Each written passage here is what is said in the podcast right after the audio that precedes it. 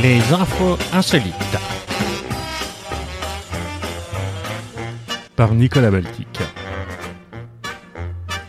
Bonsoir madame, bonsoir mademoiselle, bonsoir monsieur. Bonjour à tous et à chacun et bienvenue à l'écoute de cet épisode 55 des infos insolites. C'est encore une tradition qui se perd. Depuis dix ans, à Vépion, près de Namur, la période de Pâques est marquée par la célèbre chasse au sextoy. Like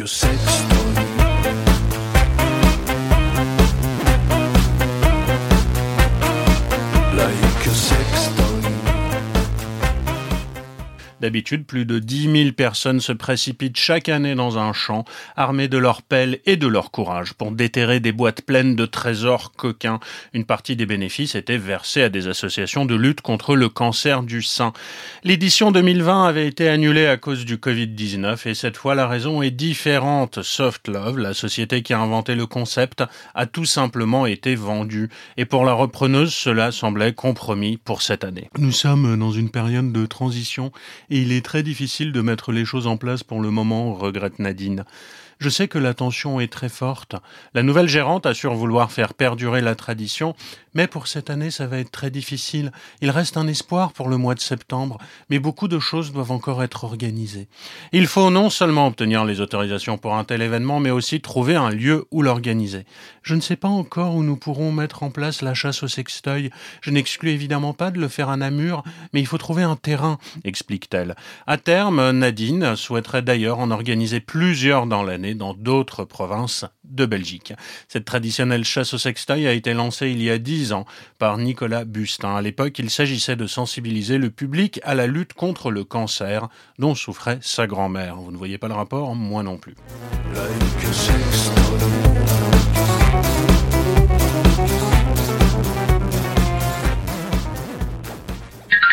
Depuis près de 20 ans, Amaury Collier, commerçant à Paimpol dans les Côtes d'Armor, collectionne les boîtes de pâté ENAF. Aujourd'hui, il en possède près d'une centaine. Reportage.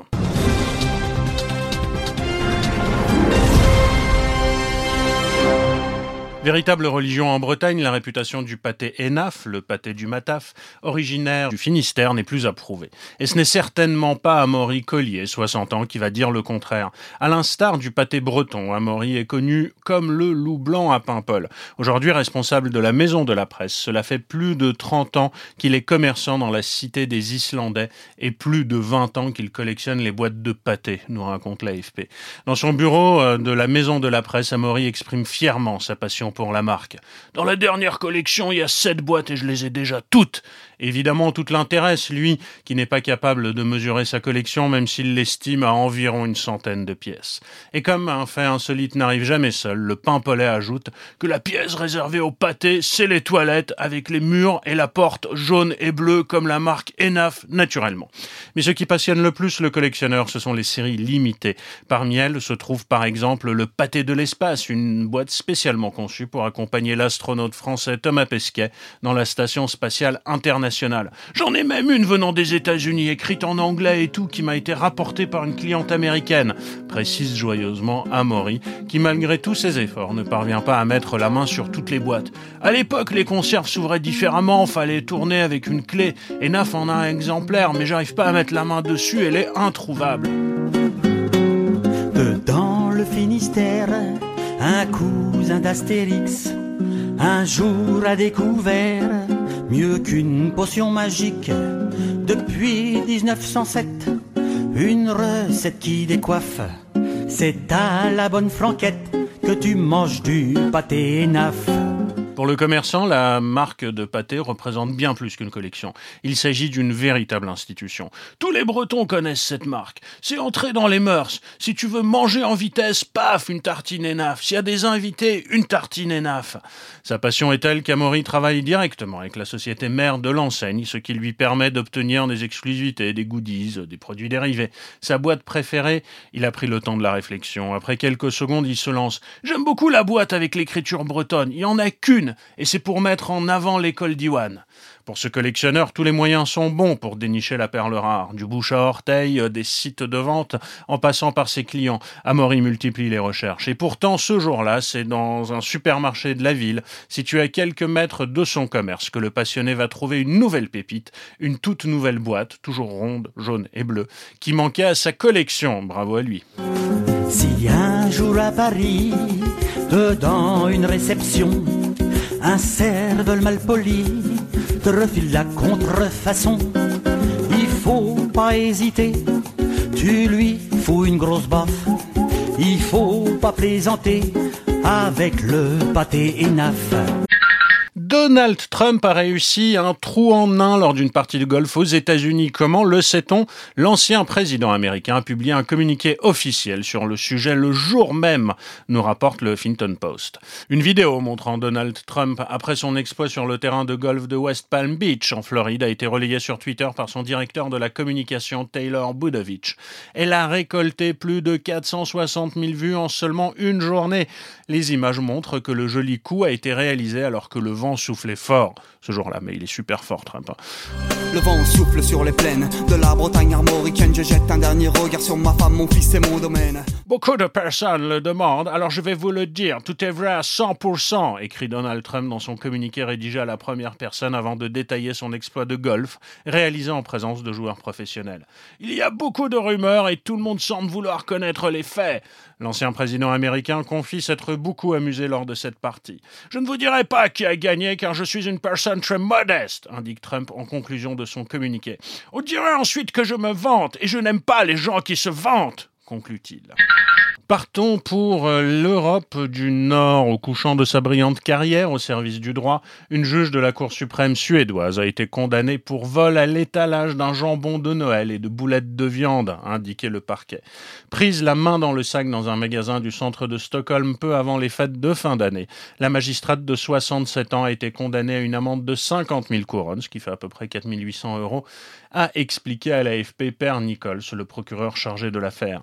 La juge a démissionné de son poste lorsque les premiers articles de presse ont évoqué l'enquête après un long parcours comme magistrate, dont deux décennies à la Cour suprême du Royaume, où ils ne sont que 16 à siéger.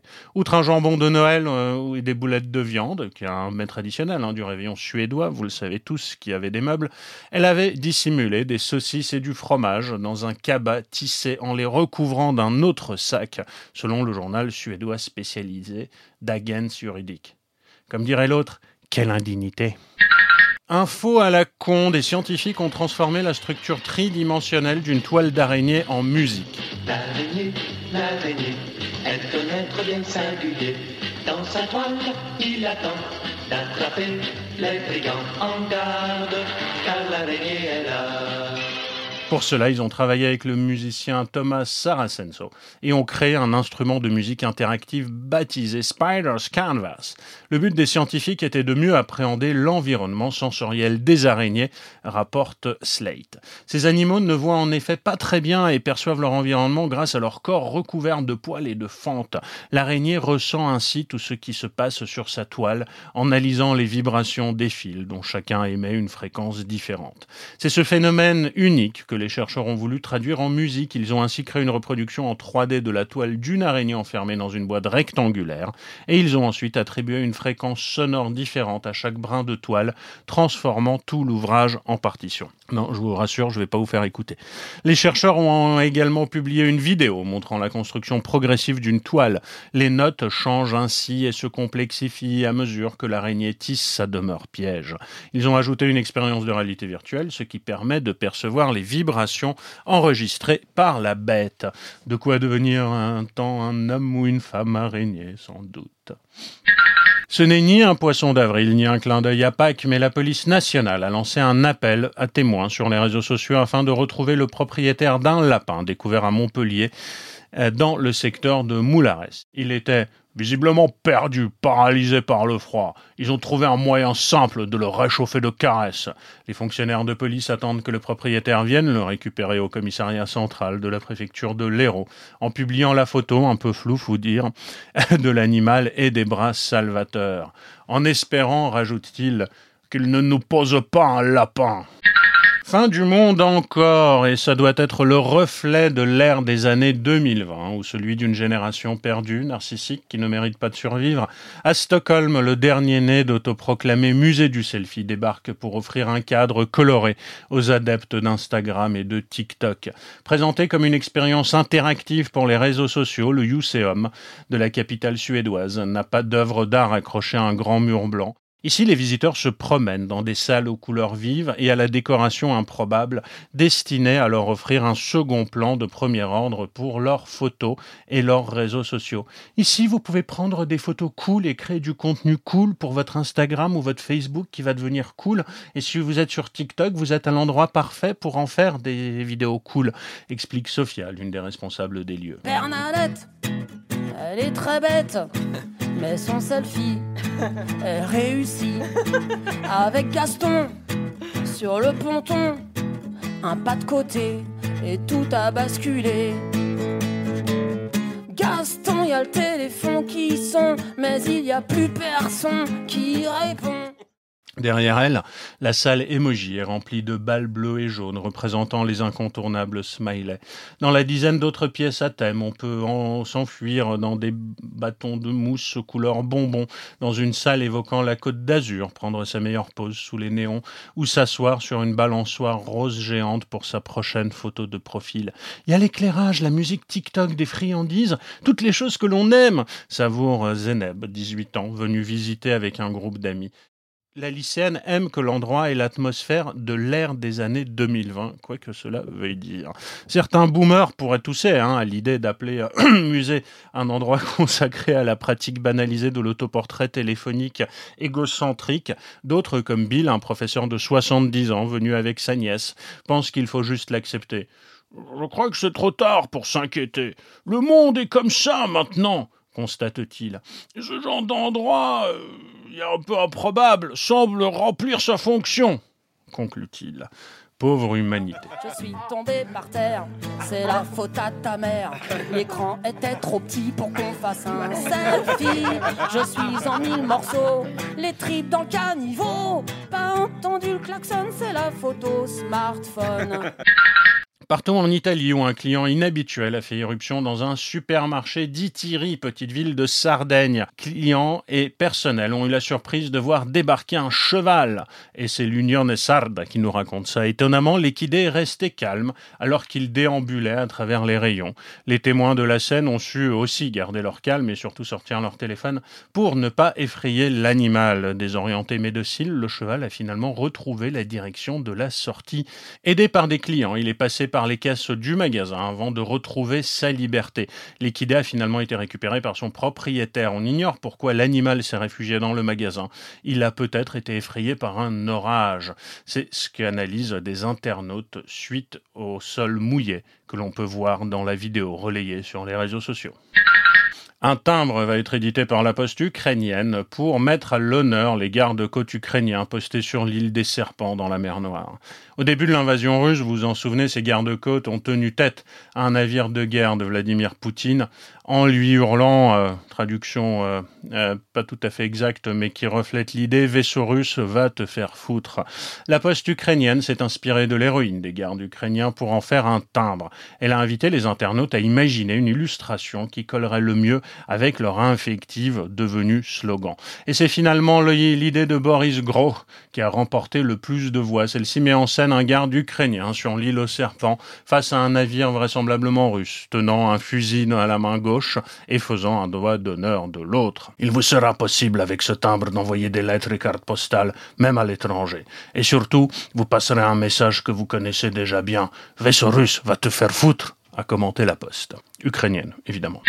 Alors que le premier tour, c'est maintenant, quelques âmes nostalgiques, il y a quelques semaines, semblent bien s'être invitées dans la campagne présidentielle. Elles avaient un candidat en tête, l'ancien président de la République, Valérie Giscard d'Estaing. Et oui, ses anciennes affiches de campagne ont été placardées sur plusieurs commerces à Avranches, dans la Manche, hein, petite ville située à une vingtaine de kilomètres du mont Saint-Michel.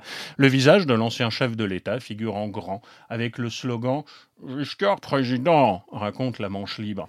Euh, malheureusement, il me semble que Giscard est à la, barre, à la, à la bourre. Ah, ah bah non, j'entends son pas. C'est lui, c'est lui ça, j'entends son... C'est lui. Le voilà. Euh, bonsoir, mon président. Bonsoir madame. Bonsoir mademoiselle. Bonsoir monsieur. Je suis venu vous présenter tous mes voeux pour 1977. 18. Excusez-moi. Ah bon? Ah oui, oui. Tout augmente.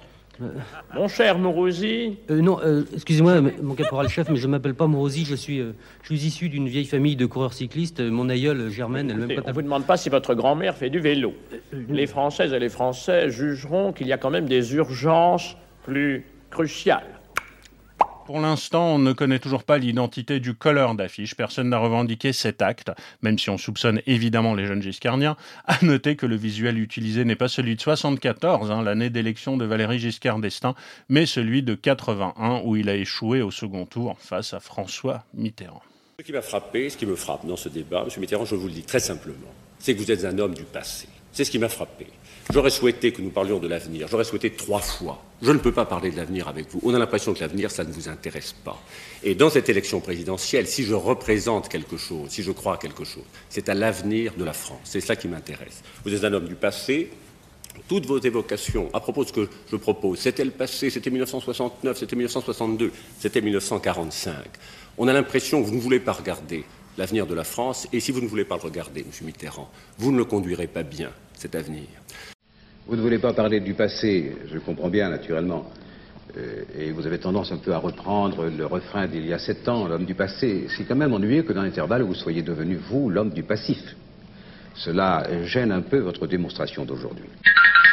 Partons en Italie où le créateur Valerio Bracchi, qui a remporté l'édition italienne de Masterchef en 2017, aujourd'hui propose aux curieux de déguster ses lasagnes dans un tube de dentifrice. En cuisine, il n'y a pas de frontières et je pense qu'il faut être ouvert à tout, a confié le chef du restaurant 1978 euh, euh, à Rome au journal de CNN.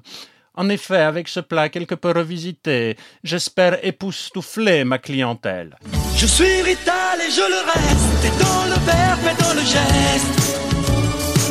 Vos saisons sont devenues miennes, mais ma musique est italienne. Je suis Rital dans mes colères, dans mes douceurs et mes prières. J'ai la mémoire de mon espèce, je suis Rital et je le reste. Le plat se présente en un mélange crémeux de ragoût de bœuf, de béchamel, de noix de muscade et de distillat de lasagne. Le tout se mange sur une brosse à dents de pâte aux œufs cuite au four. L'idée est d'imiter le rituel du lavage des dents avec les ingrédients de la lasagne, explique le chef. En fin de parcours, l'eau de fromage parmigiano reggiano se boit en bain de bouche. Et pour déguster ce menu euh, nommé euh, métempsychose, les curieux devront toutefois être prêts à débourser la modeste somme de 125 euros hors boisson. Outre les lasagnes en tube, vous pourrez déguster entre autres une entrée à base d'escargots et champignons, des capelletti aux pommes de terre, lapins et truffes noires, sans oublier le ragoût de grand-mère Elsa. Tout ça m'a l'air bien meilleur que ces lasagnes en tube quand même. Animaux encore, après une dizaine d'années de bons et loyaux services, Conti, un berger allemand spécialisé dans la détection de l'argent sale, a été mis à la retraite par la police albanaise en vue d'être proposé à la vente du public. L'heure de la retraite est arrivée. Une nouvelle vie va commencer. La retraite, c'est la santé. On est payé sans travailler. Plus de soucis pour le boulot.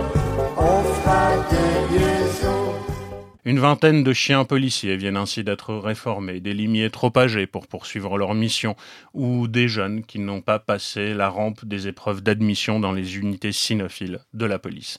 Mais Conti, disant à de la chance, son maître chien, Ilir Balaz, 45 ans, ne peut se résoudre à s'en séparer et va le racheter pour s'occuper de lui jusqu'au dernier jour de sa vie. Les relations avec l'animal sont particulières pour tout le monde, mais notre attachement est différent, explique l'officier à l'agence France Presse à l'Institut de formation des chiens policiers de Tirana où son animal s'entraîne à détecter les liasses de billets. Nous formons une équipe et le lien entre nous est très fort, très spécial. Conti, qui a de- des problèmes aux yeux, est doté d'un flair exceptionnel qui lui a permis de détecter des volumes importants de liquide non déclaré à l'aéroport de Tirana, nous a expliqué le maître chien, raconte l'AFP. Ils sont tous nos héros, résume l'acquéreur. Quant à vous, si vous avez du cash à passer en fraude, vous savez ce qu'il vous reste à faire. Drame de l'amour qui finit bien. Un Vietnamien qui tentait de rallier l'Inde à la rame pour rejoindre sa femme dont il est séparé depuis deux ans à cause de la pandémie de Covid-19 a été secouru par la marine thaïlandaise. Ho Huang Hung avait quitté Phuket dans le sud de la Thaïlande début mars à bord d'un petit canot pneumatique n'emportant que quelques bidons d'eau et des sachets de nouilles instantanées. Son but, traverser le golfe du Bengale et rejoindre l'Inde. Alors si vous voyez pas très bien, ça fait 2000 bornes. hein, pour voir sa femme dont il est séparé depuis deux ans à cause des strictes restrictions de voyage liées à la pandémie. L'homme, âgé de 37 ans, a été repéré par un bateau de pêche près des îles thaïlandaises Similan, à environ 80 km du continent. Les pêcheurs ont contacté les autorités qui sont venues le secourir et l'ont placé en détention, a déclaré à l'AFP le capitaine Picha du centre de commandement de la sécurité maritime thaïlandaise. Ho Huang Hun n'avait aucune carte, pas de boussole, pas de GPS, pas de vêtements de rechange et ne disposait que d'une quantité très limitée d'eau, a ajouté le capitaine.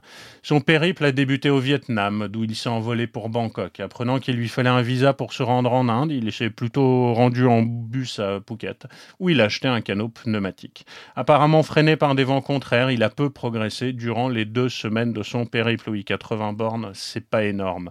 Ho Huang Kung va être transféré à Phuket, où il va être interrogé. Les autorités thaïlandaises ont contacté les ambassades du Vietnam et d'Inde pour examiner son cas.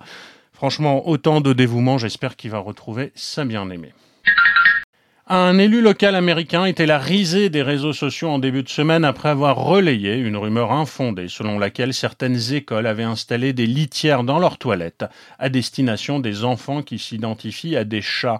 Et c'est très sérieux parce que le sénateur républicain de l'Assemblée du Nebraska, euh, Bruce Bostelman, euh, n'a pas l'habitude de, blaguer. Et puis il s'exprimait euh, lors d'un débat sur les questions d'éducation dont la vidéo a été vue évidemment, on s'en doute, des centaines de milliers de fois. Il y faisait allusion à une communauté euh, hétéroclite et c'est sympathique, même s'ils sont un peu barrés, appelée les Furies, qui partagent une fascination pour le zoomorphisme, le fait de s'attribuer des qualités propres aux animaux. Qu'un chat, quand il retombe sur ses pattes. À du jazz, on devient vite un acrobate. Oui, tout le monde qui dingue du swing des. Ça s'appelle les Furies. Si vous ne savez pas ce que sont les Furies, c'est quand les élèves se déguisent en animaux, en chats ou en chiens pendant la journée d'école, disait le sénateur. Ils miaulent et aboient en interagissant de cette manière avec leur école, avec leurs professeurs. Et maintenant, les écoles veulent limiter les litières dans les écoles pour que ces élèves puissent les utiliser. Comment cela peut-il être hygiénique? S'est-il indigné sans rigoler un seul instant. Si certains se déguisent parfois au sein de cette communauté, hein, on appelle les Fury Fandom, notamment lors de rassemblements, les commentaires de sénateur euh, Bostelman ont suscité la stupéfaction et colère auprès des Furies et de leurs proches. Mais c'est pas du tout ce que font les Furies et des litières. Mec, ils sont humains et ils savent qu'ils sont humains, s'exaspérait un internaute sur Twitter. Un autre, ils utilisent des toilettes comme des autres humains, vous êtes prêts à calomnier jusqu'à l'activité la plus innocente sans aucune raison, fasciste. La rumeur, démentie par les autorités scolaires de plusieurs États américains, est l'un des derniers avatars en date hein, de la controverse aux États-Unis autour des questions d'identité de genre. J'ai cru défaillir, a raconté sur Twitter une autre sénatrice du Nebraska, la démocrate Megan Hunt à propos du moment où son collègue républicain racontait la rumeur son fondement. Contacté par l'AFP, Bruce Bostelman n'a pas immédiatement répondu, mais selon Megan Hunt, il a repris la parole après une pause déjeuner pour dire qu'il avait contacté des écoles et s'était rendu compte de son erreur. Il a présenté ses excuses aux Furies, a commenté la sénatrice. Un Québécois condamné pour le plus important vol de sirop d'érable jamais commis dans le pays devra payer, et dans le monde même, devra payer une amende de près de 9 millions de dollars canadiens pour ce vol du siècle. L'affaire qui remonte à 2012 vient d'être tranchée par la Cour suprême du Canada. Richard Vallière et 15 autres personnes avaient dérobé 5000 tonnes de sirop d'érable il y a 10 ans dans un entrepôt à 150 bornes de Montréal. Le butin était estimé à environ 18 millions de dollars canadiens et la revente avait rapporté 10 millions de dollars au groupe de criminels.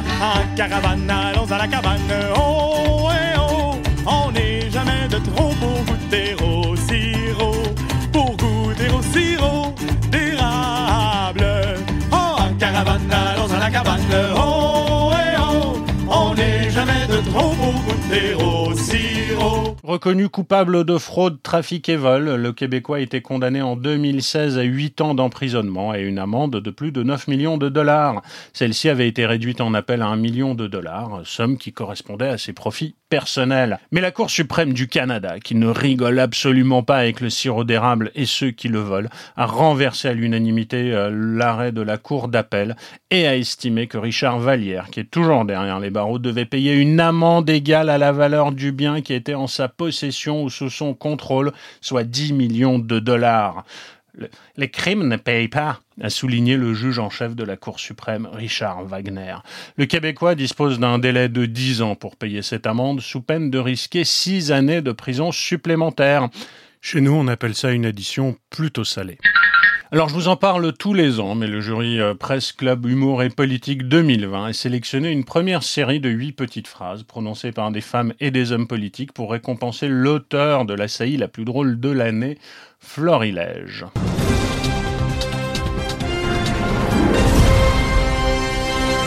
Alors nous avons Gabriel Attal, porte-parole du gouvernement, euh, nominé avec cette phrase Emmanuel Macron aime le débat. Pas mal. Bruno Gilles, ex-sénateur LR. Lors de la précédente élection, je suis descendu dans les égouts, serré la main d'Era. Ça ne m'a pas fait gagner. Effectivement. Anne Hidalgo, maire de Paris et évidemment candidate PS à la présidentielle, ça roule mieux, ça roule vraiment mieux à Paris. C'est ce qu'elle disait devant la Fédération des industries des équipements pour véhicules. Thierry Mariani, euh, député européen du Rassemblement national. Moi, je ne change de parti que tous les 42 ans. Eh oui, la réponse à toutes les questions de l'univers. Valérie Pécresse, candidate LR à la présidentielle, si je suis élu, je dirai à Vladimir Poutine que nous devons construire la paix en Europe. Bien, celle-là est pas mal. Fabien Roussel, secrétaire national du PCF et candidat également à la présidentielle, les stations-service sont le seul endroit en France où celui qui tient le pistolet est aussi celui qui se fait braquer. Thierry Solaire, député euh, LREM, mon anatomie fait que si j'ai le cul entre deux chaises, je suis parfaitement assis. Il a dit ça aux Parisiens. Eric Verse, euh, président de la commission des finances à l'Assemblée nationale, moi, je n'ai jamais dit que je soutiens le premier mandat d'Emmanuel Macron. J'ai dit que j'allais soutenir le deuxième. D'autres sélections de petites phrases auront lieu en juin, en septembre et en novembre. Le Presse Club Humour et Politique hein, avait été remporté, vous en souvenez, je vous en parlais ici, par la ministre Marlène Schiappa, qui, en défendant son projet de loi visant à lutter contre la polygamie, avait jugé bon de préciser on va pas s'interdire les plans à trois. Et en 2019, c'est Édouard Philippe qui l'avait emporté. À la question de savoir si tout remontait à Matignon, le Premier ministre de l'époque avait répondu non, seulement les emmerdes. Et en 2020, il n'y a pas eu de prix. Quant aux élections euh, de ces jours-ci, euh, bah, j'en sais rien. Moi, vous faites ce que vous voulez, votez dur, votez mou, mais dans tous les cas, mettez votre bulletin dans le trou. Et j'attendais, je ne vous le cache pas, ce moment avec un peu d'impatience. Quand le moment est venu, l'heure est arrivée. Mais vous avez tout à fait raison, monsieur le Premier ministre. Et qui vient sur la Grande Muraille conquiert la bravitude. Un homme qui, fait, qui, fait, qui dit une bêtise, c'est une bourde. Une femme qui dit une bêtise, c'est une gourde. Comme une espèce de, de madone des prolétaires en mobilette. Je suis le bruit et la fureur. Lui, c'est lui, et moi, c'est moi. Enfin, pardon, on n'est pas à l'université. Enfin, je, je veux dire, excusez-moi. mais enfin, continuez. Merci, Le fait- le- le- euh, merci, euh, monsieur le professeur. Non, mais si pardon. vous étiez mon élève, vous n'auriez pas fait cette Ah, erreur. Si vous posez des questions, si vous parlez pour Mitran et si vous parlez pour moi, euh, je vais pas aller au cinéma. On rapporte une histoire abracadabrantesque. C'est de la poudre de perlimpinpin. Jeanne Au secours What do you want? Me to go back to my plane and go back to France? Is that what you want? Then let it, let them go, and let them do. Win the yes needs a no to win. Again the no. Entre ceux qui ne veulent rien faire et ceux qui veulent tout défaire, eh bien nous, nous allons bien faire. C'est c'est quand même ennuyeux que dans l'intervalle, vous soyez devenu, vous, l'homme du passif. Je n'ai pas de leçon de courage à recevoir de ce paltoquet. Je voudrais m'élever devant vous contre une sinistrose qui tente à décourager les Français. Ce vilain frémissement des narines qui sentent venir les boules puantes et qui se régale à l'idée de renifler des odeurs d'égout. Regardez, Il- ils il sont mérite- là. Ils sont dans les campagnes, dans les villes. Je parlais de ils votre sont sur les réseaux sociaux. Cet hémicycle tout entier a déjà constaté à quel point je vous obsède dans euh, toute euh, votre expression publique avec une constance qui appelle quand même l'admiration. Si c'était du temps de ma fringante jeunesse, j'aurais supposé un sentiment contrarié. Absolument, moi je veux rassurer tout le monde, on va pas interdire les plans à trois. Car finalement, nous ne reconnaissons ici qu'une communauté, la République. Je vais ce soir vous faire, vous faire désirer et aimer la République. Française, Français, allons, ayons confiance. Et c'est ainsi que s'achève ce 55e épisode des Infos Insolites. J'aurai le plaisir de vous retrouver dans quelques semaines pour une nouvelle itération de celui-ci. J'espère que nous serons encore en République. Bisous, merci, à bientôt. Ciao, ciao. Au revoir. À bientôt pour de nouvelles aventures insolites. C'était Nicolas Baltic. À très bientôt.